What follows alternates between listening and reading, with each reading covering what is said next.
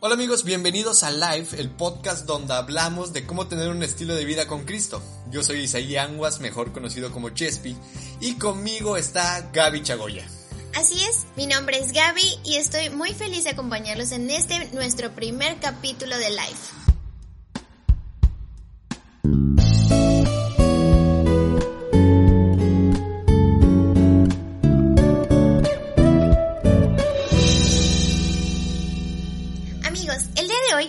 De algunos personajes de la Biblia que fueron tóxicos. Pero antes de entrar a eso, Chespi, cuéntame qué es ser tóxico. Una persona tóxica es aquella que sin importar el daño que pueda causar a otros, hace lo que sea por alcanzar sus metas, Gaby. Deja de llevar algunas actitudes como la, bueno, más bien se deja llevar por algunas actitudes como la soberbia, la mentira, la crítica, la envidia, el orgullo. Es pues como que un amargado. Definitivamente estas personas que se dejan llevar por estas actitudes no son inteligentes, no son sabias, ¿verdad? Y eh, parte de esto es algunas personas que lo han hecho. Algunos personajes en la Biblia se encuentran registrados con estas actitudes y vamos a platicar de eso. ¿Cuál es el primer personaje? Que redoblen los tambores, no tenemos tambores, espero que en el audio salga. No, pero nuestro primer personaje es muy conocido, eh, lo menciona muchísimo en la Biblia, bueno, no tanto, solo en Juan, Mateo, Lucas, pero lo menciona muchísimo en la Biblia, y es Simón Pedro. Gaby, ¿tú qué sabes de Simón Pedro? Bueno, Simón Pedro fue parte de los doce discípulos de Jesús cuando él estuvo en, el, en su ministerio aquí en la tierra. Él convivió con él los tres años de su ministerio, lo vio desde el principio, fue llamado en un momento en el que él estaba pescando y precisamente ahí puede ser nuestro primer ejemplo. Estuvieron toda la noche tratando de pescar, pero en la mañana se dieron cuenta de que no habían pescado nada, absolutamente nada. Jesús se acerca y le dice, echa tu barca al fondo y vas a encontrar. ¿Y qué le dice, y qué le dice Pedro? Ni más no quiero. No, la versión original no dice eso, la versión original dice, pero es que maestro, ya hemos pescado toda la noche, ¿para qué lo hacemos? Fíjate que aquí viene algo muy interesante eh, que, que hace Simón Pedro, que es muy reclamón. Yo no sé si tú que nos estás escuchando eres reclamón de repente, pero reclamón de esos que de plano llega un punto en que me pongo a pensar, yo no sé cómo Jesús detuvo tanta paciencia Simón Pedro. Algo sí súper rarísimo, porque Simón Pedro era muy reclamón, de todo se andaba quejando, y lo que menciona Gaby cuando viene Jesús y le dice, ve, echa tu balsa a lo profundo, y ahí vas a echar las redes. Algo curioso, nota curiosa, Gaby y eh, amigos, es que en aquel entonces se pescaba en los playos bajos y de noche, jamás de día. O sea, jamás de día y además venía Jesús y le dice todo esto a Simón Pedro, que Simón Pedro era como el máster en la pesca. No había nadie mejor que él en la pesca. Y Jesús le dice, ¿sabes qué, Simón Pedro? Fíjate que vas a hacer esto. Y él lo primero que viene es reclamar así, maestro, pero ¿por qué me pides hacer esto? Eh, tú eres buenísimo predicando, tú eres buenísimo en esto, tú déjame la pesca a mí y yo ya. Eh, ¿Para qué lo voy a hacer? Yo no sé cuántas veces has reclamado en algo, David. Tengo 22 años y yo creo que todos los días años de vida. todos los días como que algo no nos gusta, ¿no? Y lo no siempre lo podemos expresar de alguna forma de una forma contacto que, que no hiera a las personas, pero sí, sí me ha pasado de que he reclamado y a lo mejor he lastimado con esas palabras. Sí, y fíjate que una de las características que tenía Simón Pedro al reclamar era que no se fijaba. Simón Pedro, eh, curiosamente, estos meses he estado estudiando sobre él. Era, ahora sí que metía la pata en cualquier momento, sus comentarios eran fuera de lugar y era muy extrovertido, pero además de reclamón, sus reclamos tendían de cierta manera como que a disgustar a la gente. Pero ten en cuenta que a veces los reclamos pues no sirven a veces para mucho. Te genera más polémica, más conflicto contigo mismo y también con las personas que te rodean.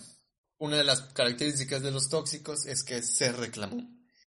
Pero tenemos otro personaje que de veras que estos son de los que a veces hasta te sacan de quicio, Gaby. No sé si en la universidad, aquí con los vecinos o a ti ahí en la escuela o trabajo, seguramente te has topado con un Tobías y un Samaria. De verdad que eso es ahorita que te diga el por qué Gaby son tóxicos, son de los que están ahí en la vena, pum, pum, pum, pum, a punto de estallar. Tobías y Samaria fueron algunos de los que criticaron la obra cuando estaban edificando el muro y el templo en Jerusalén.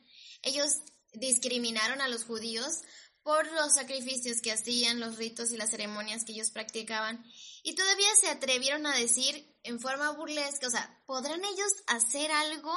¿Podrán ellos construir? Luego creo que es lo que más duele, ¿no? cuando estás construyendo, estás trabajando para algo y te dice, ay, ¿eres capaz? ¿Será que sí vas a poder? Ajá, pero es que es un buen de cosas que tienes que hacer. Además, se junta también un Simón Pedro ahí diciendo, ¿para qué lo haces? O sea, no tienes la capacidad, no tienes la edad. No sé si has emprendido un proyecto y ha aparecido un Tobías y un Samaria ahí que te andan diciendo de eso. Sí, creo que hay muchas personas así. Y otra de las personalidades que podemos encontrar también en estos personajes bíblicos que te estamos trayendo es Judas. Pero antes de que te presenta Judas, te voy a presentar a otra persona. Cero tóxica, eso creo. Eh, muy amable, eh, eso dicen. Eh, muy contenta. y estamos muy contentos, Gaby y yo, de poder tenerla aquí. La verdad, después de meses y meses de estar invitándolas para grabar con nosotros, pues nos dijo que sí. Nada, mentira, hace como cinco minutos llegó y le dijimos, oye Dana, ¿quieres estar con nosotros en el podcast? Y dijo, ay, sí, claro, ya ven, cero tóxica. Así que les presento a Dana. Hola, Dana. Hola, hola chicos, gracias por invitarme en menos de cinco minutos. es, un, es un interesante tema hablar sobre las personas tóxicas, ¿no? Y cómo podemos, pues, no aprender de ellas y sí aprender de las personas que sí salieron adelante, ¿no creen? Oye, Dana, tengo que hacerte esta pregunta. ¿Alguna vez has sido tóxica? Sí, yo creo que sí. Sí, con un novio, con... Sí, con un novio. Con uno guau. Oye, ¿ahora estás soltera o tienes novio? Soltera, estoy soltera. Porque todavía necesito no ser tóxica, ya sabes, ¿no? Ser lo suficientemente madura para poder tener de nuevo una relación. Órale. Yo iba a decir, si eres soltero, no te acerques a Dana porque... Ah. Pero ella solita ya digo que todavía no. Eh, desintoxicarse. No, eso es muy bueno, Dana. Eso es muy, muy, bueno no ser tóxicos. Pero vamos con nuestro siguiente personaje que es Judas. Dana, Gaby, ¿qué piensan de Judas? Judas era de los discípulos de Jesús también. Y este Judas también se aprovechaba de esa fama que tenía. Había cientos de personas que viajaban desde otros lugares para estar cuando Jesús predicara. Luego pasa esto, no sé si te ha pasado, Dana. Uh, déjenme contarles que Dana no hace poco estuvo como en un congreso, ¿no? un concurso de oratoria. No sé si estoy bien. Y luego llega, uh, pasa mucho que de repente cuando estás en tu momento, en tu top, de repente surgen amigos así de la nada, brotan como el agua y ay no, mi amiga Dana, ay no, mi amigo Jesús, ay mi amiga Gaby por el séptima estación, sigan a Gaby en séptima estación, yo haciendo promoción en este podcast de todo. Y este, y luego surgen este tipo de amistades que solo están contigo ahí porque estás en tu momento y porque estás en tu momento de fama. Yo no sé si es como que muy incómodo, ¿no? Tú que, que has tenido esa sensación que ya te fuiste de gira por todo Europa. Ay, sí. sí es algo muy tóxico, ya saben, porque sabes que la persona realmente no está ahí por tu esencia como tal, sino por quererse como Judas, ¿no? Colgarse del éxito, de, del triunfo, de la influencia de otras personas. Y uno de los síntomas que yo creo que sí es muy tóxico y que Judas definitivamente era así, la hipocresía. O sea, estar con una persona y aparentemente estar ahí quizá por amor, a lo mejor Judas ah, aparentaba eso, pero realmente sus intenciones eran otras, ¿no? Entonces, no seamos hipócritas, no seamos tóxicos, por fin. Y no nos aprovechemos de los demás. Es bueno alegrarte porque le vaya bien a tu amigo, es muy bueno eh, también animarlo y apoyarlo, pero lo que Judas hacía de que, ay, mira, porque estoy con Jesús, van a decir que soy su amigo, es no muy bueno para ti, súper incómodo para la persona que en su momento va a notar de que llegaste de la nada, porque ni siquiera a veces ni siquiera hablamos a las personas hasta el momento que ya están ahí en la cima. Pero no seas como Judas, no te aproveches de la fama de los demás, no seas un hipócrita y, y también no agarres el dinero de otras personas y vendas a tus amigos. Definitivamente no. Y creo que esto es... Eh, y además no solamente que él al final pues vende a Jesús y se da cuenta de lo que había hecho, ¿no? O sea, sí ve la gravedad de sus actos, pero lo más triste de la historia de Judas es de que no comprende que el amor de Cristo lo podía transformar y decide acabar con su vida. Yo creo que fue impactante para él ver la muerte de Jesús y ver que él había sido uno de los, eh, pues, el causante, ¿no? Uno de los principales. Pero a pesar de eso, no podemos permitir que en nuestra vida nos dejemos llevar por nuestras malas decisiones y que nuestras malas decisiones pues nos lleven a acabar con nuestra vida. Y luego, fíjate que Jesús también le dio la oportunidad, y a todos nos da la oportunidad de poder hacer un cambio en nuestro estilo de vida, en la manera en la cual vivimos. Y una de las personas que también es súper tóxica, que le dio una chance, bueno, a todos nos da una chance, pero que le dio una chance es la viuda de Sarepta. ¿Qué características crees, Dana, que tenga la viuda de Sarepta?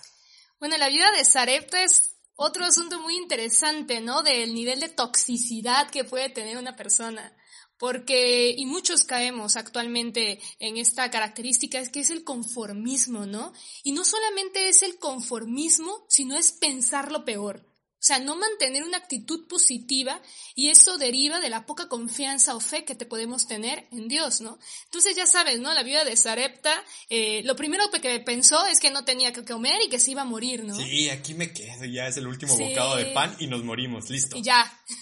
Fue todo, ¿para ¿no? qué me esfuerzo, no? Ándale. ¿Para qué salvo el semestre si ya reprobé como tres o cuatro? Y es que siempre hay un camino, siempre hay un camino. Claro que nosotros tenemos que poner de nuestra parte, pero para empezar a poner de nuestra parte, tenemos que, empezar, tenemos que empezar, perdón, pues con nuestra mentalidad, ¿no? O sea, enfocarnos y realmente, pues reconocer que siempre hay un camino. Le hacía falta Jesús en su vida. Sí, definitivamente. Y es que ese camino es Jesús, es verdad. Cuando a veces nos encontramos como que no hay salida es porque no vemos el otro camino que es Jesús y no lo podemos ver si no creemos en él. Exacto. Y eh, eso es lo que pasaba con la vida de Serepta. Y eso del conformismo es terrible, terrible, terrible, terrible, terrible. Y eso a veces hemos vivido una situación nosotros cuando parece que se nos junte el lavado y el planchado y ya ni sabemos por dónde voltear a ver. Pero a veces no nos damos cuenta, Gaby, de que no tenemos esa conexión con Dios. Creo que eso es lo más importante. Cuando perdemos de vista la presencia de Dios, cuando nos aislamos, cuando nos alejamos de Él, es cuando decimos, es que ya no puedo, yo ya no, no lo sé, no sirvo, no va a salir, ¿para qué lo intento? Y es que nos volvemos escapistas. Que esa es la siguiente persona que vamos a hablar. Jonás. Jonás era un eh, una persona que se dejaba llevar por sus malas decisiones, porque recibe una misión y en vez de decir, sí, yo la acepto, voy, no, Señor, yo no quiero, no me lo des, yo no soy para eso, yo no quiero ir a hablar, yo no quiero dar tu mensaje, que lo haga otro. Y entonces empieza su viaje a, otro lugar y ¿qué pasa? Se lo come la, se lo, come un pez, ¿no? Sí, es un pez. Sí, es un pez. Y que se lo traga, ¿no? Acá pero finalmente, estando allí en el fondo del pez, fue cuando se dio cuenta de su mala decisión, que estaba huyendo. Y no podemos vivir huyendo de nuestras, de nuestras consecuencias, ¿no? No podemos huir cuando Dios ya nos llamó para algo. Dios va a estar detrás de nosotros hasta que lo aceptemos. Y a veces creo que eso es un conflicto. Qué maneras más raras de, de, Dios, de ahí como que... De llamarnos. de llamarnos, que te traiga una ballena, que te quedes sin comer. Bueno, para que reacciones. Pero es que es interesante, ¿no? Y creo que aquí eh, vale la pena que todos pensemos de qué cosa estamos escapando. Eh, puede ser de grandes oportunidades por nuestro miedo, puedes, podemos estarnos escapando de conocer buenas personas por nuestro orgullo. Entonces, solo debemos recordar que Dios siempre nos está llamando, como dijo Gaby, y nos va a llamar de maneras sorprendentes. Si nosotros tomamos malas decisiones, aún en ese camino, de nuestra mala decisión, Dios nos va a buscar, pero ya depende de nosotros escucharlo, ¿no? Y retomar el camino de regreso hacia Él. Pero recordar, y, yo no sé por qué a veces nosotros nos aferramos tanto al mundo, tanto a lo que no nos beneficia nos aferramos. Eh, recordar que el camino que Dios tiene para nosotros, ese plan, esa misión que nos dio, es porque sabe que es lo mejor para nosotros. Y ese, a donde nosotros nos queremos ir, porque nos aferramos al mundo, al final no nos, deparará, no nos deparará nada bueno, ¿no? Sí, y en definitiva, y ante los retos de esta vida que se te presenten, en tu trabajo, en la escuela, eh, con tu enamorada, con, con lo que se te venga ahí para enfrentarte, eh, siempre hacerlo con Dios. Claro. A veces, como dice Proverbio, sí es bueno escapar y parecer como un cobarde cuando las cosas no nos van a ser de beneficio, cuando las cosas no nos van a permitir edificar un carácter en Cristo. Pero cuando te enfrentas a retos como trabajo, escuela, noviazgo, ¿por qué no? Eh, siempre hazlo, no huyas, pero hazlo con Cristo. Definitivamente. Y otro personaje que se aferró a su orgullo, a su egoísmo, fue Lucifer. Creo que él es como nuestro mayor ejemplo de persona tóxica. O sea, si hay tóxicas, tóxicas en este mundo y si tuviéramos un termómetro, creo que Lucifer, Satanás. Rompe el termómetro. Acá ahí se queda.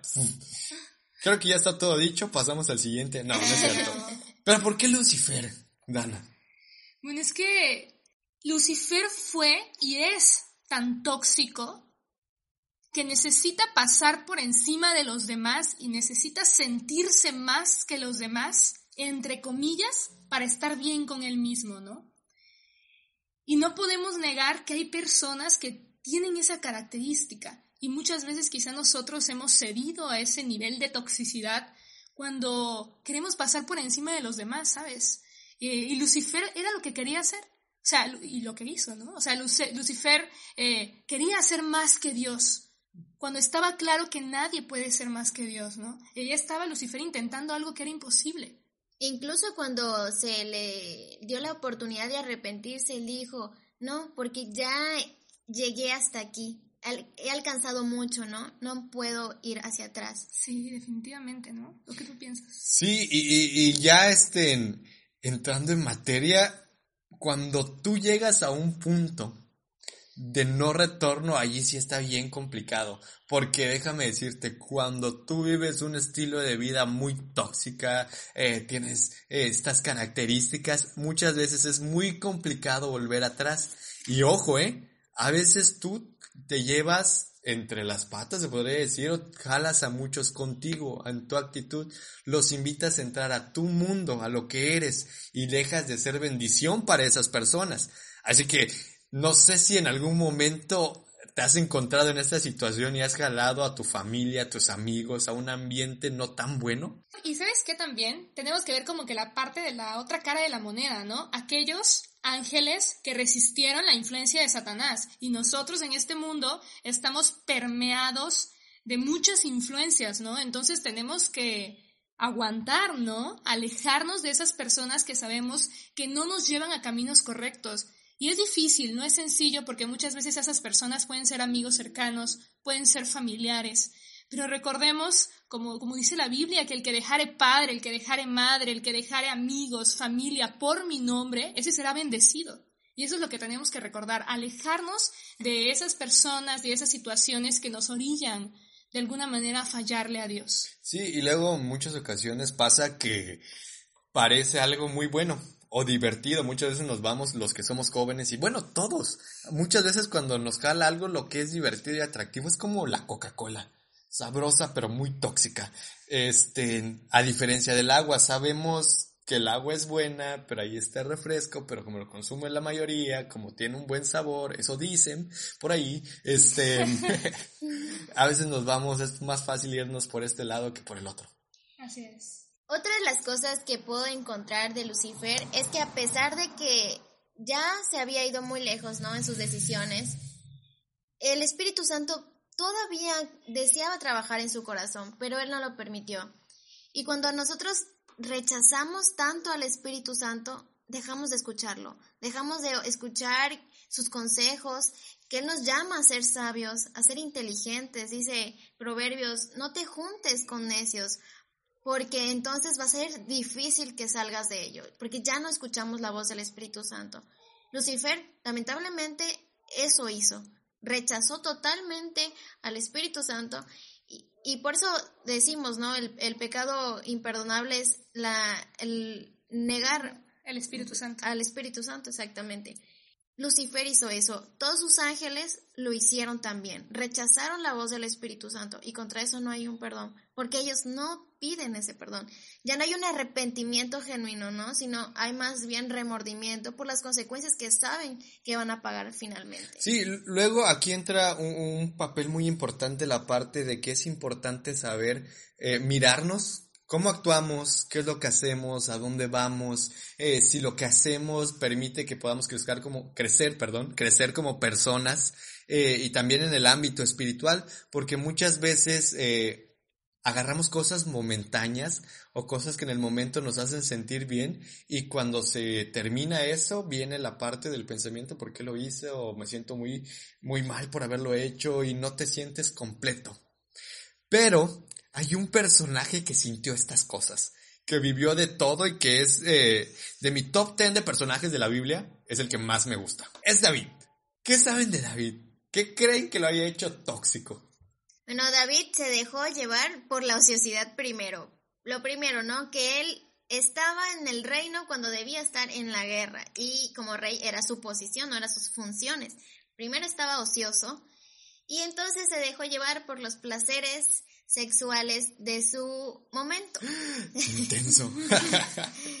Betsabé quedó embarazada y ahora qué vamos a hacer porque Betsabé tiene esposo y está y, está peleando eh, en el ejército para que yo esté aquí, ¿no? Creo que fue un momento, una situación complicada para David, pero que fue principio o que fue eh, causado mismo por sus decisiones. Tal vez desviarse, ¿no? De también de lo que, del propósito que tenía. Luego pasa que cuando estamos o no tenemos nada que hacer y tenemos nuestro momento de ocio, o a veces aplicamos la de estar en tu hamaca, porque aquí en Mérida usamos hamacas para dormir por el calor, si nos estás escuchando de otra parte del estado o del mundo. Sí nos van a escuchar en todo el mundo, ¿no? En el estado todavía hay hamacas, pero en, en otras partes de México. En otras partes de México.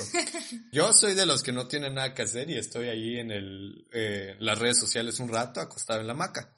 Pero sí llega el momento que donde te pierdes de vista lo que tenías que hacer y comienzas a entrar a otras cosas y te vas para allá y haces lo que no debías o te vas con ciertas personas. Eh, creo que también eso es lo que le pasó a David, ¿no? Estar distraído y muchas veces a veces nos lleva nos lleva a un punto de ser tóxicos a las personas porque nos distraemos del objetivo del cual Dios quiere o del objetivo que también tenemos en lo profesional o en lo escolar. Claro, y es que, ¿saben qué es más tóxico que todo? Chernobyl. no. también, ¿no? El pecado. Es lo más tóxico que hay, porque cuando tú pecas, a menos que te aferres a Dios, vuelves a pecar. Y fue justamente lo que le sucedió a David. Ya había fallado, había visto Betsabé, era lo primero que no debía, no debía hacer, la había codiciado, no debía haber hecho eso, la había traído, la había mandado a llamar, tampoco debía haber hecho eso. En ningún momento, eh, pues él dijo, a ver, espérate, esto que estoy haciendo está mal, me voy a regresar a mi Dios, córtale. córtale, córtale a esta toxicidad, ¿no?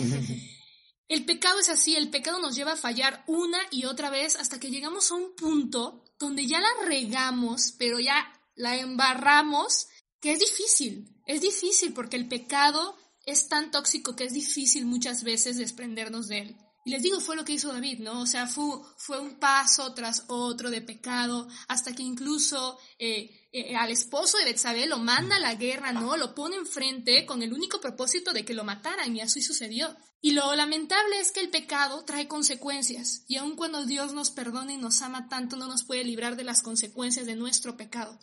Es como cuando inicias el semestre y no hiciste la primera tarea y dices, no pasa nada. Eh, eh, es una tarea que cinco puntos son cinco puntos. Luego viene a la mitad del semestre, ay, dos tareas, no pasa nada. Sopas, viene el parcial y tómala, no la pasaste y de repente ya se te juntó que no entregaste una tarea, luego otra tarea y no te fue bien en el parcial y empiezas a sacar ahí las cuentas y nomás no, no llegas al 70 para pasar. Lo mismo es lo del pecado. Cuando se te junta ya todo, es muy complicado retroceder y salvar el semestre. Sin embargo, hay algo importante en esto, algo de esperanza que podemos nosotros resaltar en David. A pesar de este gran mal que había causado en Urias y además en Betsabé y en todo el reino, porque todo el reino finalmente pagó por las consecuencias de sus actos, se arrepintió, vio su pecado, vio la gravedad de las decisiones que había tomado y dijo, Dios mío, ayúdame. Se humilló ante Dios, reconoció su mal y le pidió ayuda para que pueda ser transformado. Y por amor a él, él no vio el mal que iba a caer en Israel. Y lo, bueno, finalmente sí lo pagaron otras generaciones, pero por amor al, a, ese, a esa humildad que él demostró, ¿no? Al arrepentimiento sincero que él tuvo. Y Dios lo transformó. Fue llamado eh, como el corazón conforme al de Dios. Sí, así es. Entonces, esto nos enseña que ¿qué importa qué tan tóxicos estemos siendo? Sí, no, no importa que no estés así importa, ah, no importa en qué nivel de toxicidad nos encontremos, porque podemos ver a Dios y podemos ver esperanza y, alivio para nuestra vida. Eh, definitivamente David pagó las consecuencias, sufrió, sin embargo, volvió a Dios. Y eso es algo que debemos de entender. No hay pecado tan grande que Dios no pueda perdonar en nuestra vida. Entonces, no importa cuál sea la situación o en qué circunstancia de la vida te encuentres o nos encontremos, porque siempre, siempre hay esperanza mientras haya vida. Dios siempre quiere que todos sus hijos, todos nosotros, que tú que nos estás escuchando, puedas tener una vida extraordinaria, una vida increíble, una vida muy buena, que la puedas disfrutar. Así es, amigo. Así que queremos invitarte a que todas estas prácticas pues las hagamos a un lado, que las evitemos, que no seamos tóxicos, que no nos dejemos llevar por nuestras malas decisiones y entonces ponernos a cuentas con Dios, entregarle nuestra vida, nuestros hábitos, nuestras costumbres y que Él pueda transformar nuestro corazón como Él lo desea. Y hemos llegado al final de este capítulo. Esperamos que te la hayas pasado muy bien y disfrutado de él. Y Gaby, recuérdanos dónde nos pueden encontrar y en qué momento del día nos pueden escuchar. Bueno, tú nos puedes escuchar cuando tú quieras, en donde estés. Y puedes encontrarnos en Instagram como LivePodcast7 y también nos puedes escribir por correo a livepodcast7.gmail.com. Nosotros estamos súper abiertos a que nos escribas, a que nos comentes qué temas te gustaría escuchar. Y bueno, que te quedes con nosotros. Entonces ya sabes dónde encontrarnos, a qué horas eh, puedes escucharnos en cualquier momento del día mientras te vas al trabajo, en la escuela, con tu novia, con tus amigos, en cualquier momento. Pero antes de despedirnos, Dana, gracias por acompañarnos en este eh, primer capítulo. Esperamos que te la hayas podido pasar bien con nosotros. ¿Y dónde te podemos encontrar? ¿Qué haces? Eh, cuéntanos. Hombre, pues gracias a ustedes chicos y gracias a ustedes también por escucharnos. Eh, yo soy Dana, soy del de, Distrito Mérida Norte, eh, me encanta la oratoria, eh, doy talleres de oratoria y comunicación efectiva. En algún momento, ojalá podamos hablar de aquellos personajes que fueron grandes oradores en la Biblia y que el mejor ejemplo es Jesús, ¿les parece? Ahí está, pues ya tenemos nuestra primera sugerencia para eso y claro que vamos a hablar de ello más adelante, Dana, lo vamos a considerar. Y amigos, hasta la próxima y recuerda disfrutar esta vida con Cristo.